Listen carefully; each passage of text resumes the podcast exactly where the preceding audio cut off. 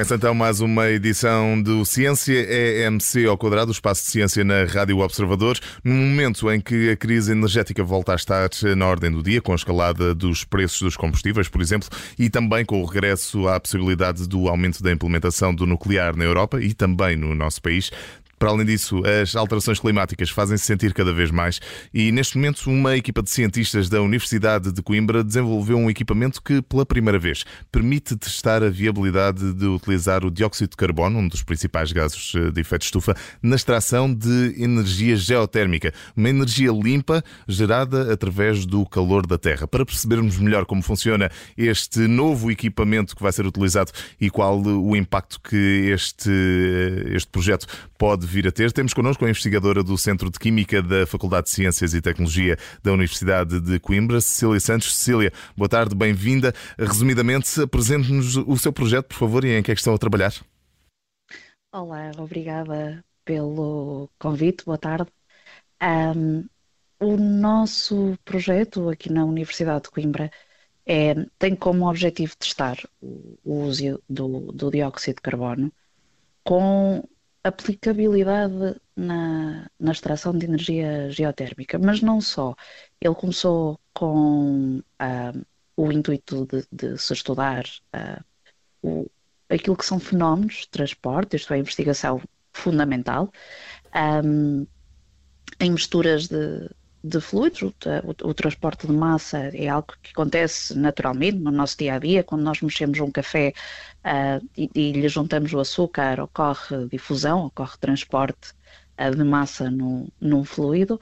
É, nós fazemos uma analogia disto para, para o dióxido de, de carbono e tentamos compreender como é que, uh, injetando o dióxido de carbono em formações rochosas, por exemplo, em antigos reservatórios de, de petróleo, nós poderíamos uh, um, armazená-lo um, de forma uh, subterrâneo, um, de forma que pudéssemos contribuir para uma redução do, do efeito de estufa e, ao mesmo tempo, tirar partido desta tecnologia um, através de um processo de transferência de calor entre uhum. o dióxido de carbono e, um, e, e uh, o exterior um, e extrair assim uh, calor do interior da Terra. Uh, que a partir é uma fonte inesgotável. Uhum. Cília um, Santos, já, já, vou querer saber mais acerca de, de um fator que falou aí, é de, do armazenamento, mas antes disso, uhum. lendo a apresentação do estudo, conseguimos perceber que, em teoria, como dizem, é possível utilizar dióxido de carbono em estado supercrítico para extrair energia geotérmica, mas até agora esta possibilidade nunca foi testada. Duas perguntas então. Primeiro, o que é que é dióxido de carbono em estado supercrítico? E depois, eh, porquê é que esta possibilidade nunca tinha sido testada? O, o estado super, supercrítico é uh, um ponto em, uh, no qual o dióxido de carbono tem propriedades de líquido e de gás. Um, ele tem uma viscosidade mais baixa uh, e, e, ao mesmo tempo, comporta-se como, como um líquido. Um, isto acontece a temperaturas e a pressões muito elevadas. Acontece naturalmente quando o injetamos a uma profundidade grande, um, por exemplo, numa, numa rocha uh, subterrânea. E porquê é que esta possibilidade nunca tinha sido testada por ninguém? Se...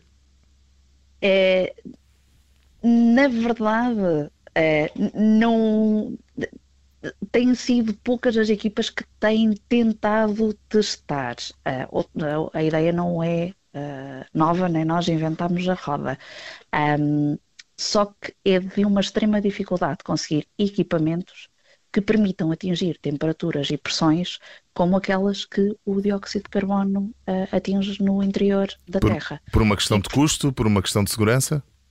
Também, ambas, ambas. Os uhum. equipamentos são dispendiosos, é, trabalhar com fluidos supercríticos implica medidas de segurança maiores e depois pró o próprio design do equipamento teve que ser pensado em detalhe testado uh, uh, de, de, forma extensiva uh, até se conseguir obter resultados que, que efetivamente possam ser validados cientificamente. Já falámos aqui na nossa conversa acerca do armazenamento. Para além do armazenamento, também o transporte de, das, de, das energias é algo com que nos deparamos e as dificuldades em fazer esse armazenamento e o transporte. Em relação ao armazenamento de, do CO2, do dióxido de carbono, como é que pode funcionar? Será eficiente? Será seguro armazenar, mas também uh, haver alguma forma de distribuição?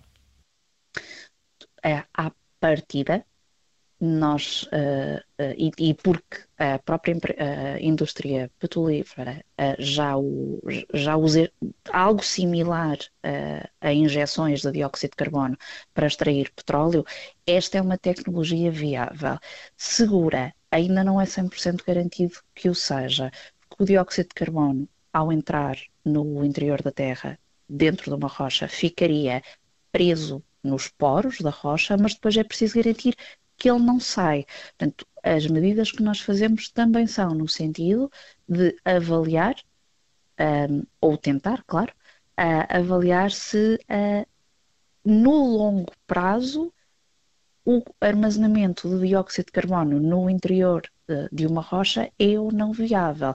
É preciso perceber se ele reage ou não com os sais das rochas e se pode haver fugas, porque uhum. se existirem fugas no longo prazo, é uma tecnologia que não é, é viável agora, não é viável daqui a 30, 100, uh, 100 anos, uh, 200. Uhum. Um, Portanto, isso também é um dos objetivos deste, deste estudo que está a ser feito. Cecília Santos, para terminarmos esta nossa conversa, duas perguntas muito rápidas. A primeira, saber quanto tempo vai demorar este vosso estudo ou, ou quanto tempo é que têm previsto para, para esta vossa investigação. E por último, uhum. perceber se se prevê que a utilização de dióxido de carbono se possa generalizar nos próximos anos como fonte de energia.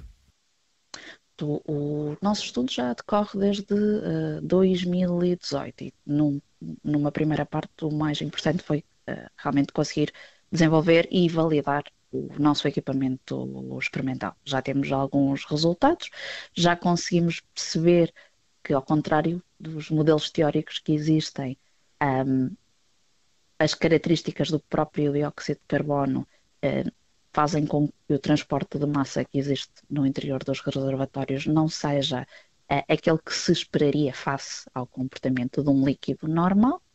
Um, nós acreditamos que, que sim, uh, a contribuição que estamos a dar fará com que uh, o dióxido de carbono possa efetivamente ser um, não só um, o armazenamento uh, possa ser uh, eficaz, como uh, se possa aliar a outras tecnologias, deixando de ser dispendioso, então utilizando para um, como fluido para o, a extração de, de, energia geotérmica ou na, no caso de, da indústria do petróleo para extrair petróleo, ou seja, nós esperamos muito em breve poder fornecer dados permitam à indústria retirar, tirar partido da, da, investigação que estamos a fazer. E contribuir também para um mundo melhor. Cecília Santos é investigadora do Centro de Química da Faculdade de Ciências e Tecnologia da Universidade de Coimbra, juntou-se a nós para falar aqui acerca de um projeto que uma equipa de cientistas desenvolveu, de um equipamento pela primeira vez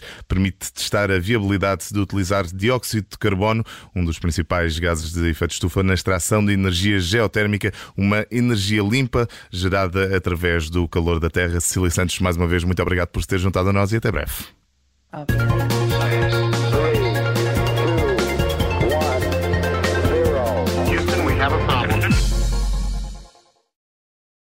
Rádio Observador. Obrigada por ter ouvido este podcast. Se gostou, pode subscrevê-lo, pode partilhá-lo e também pode ouvir a Rádio Observador online em 98.7 em Lisboa e em 98.4 no Porto.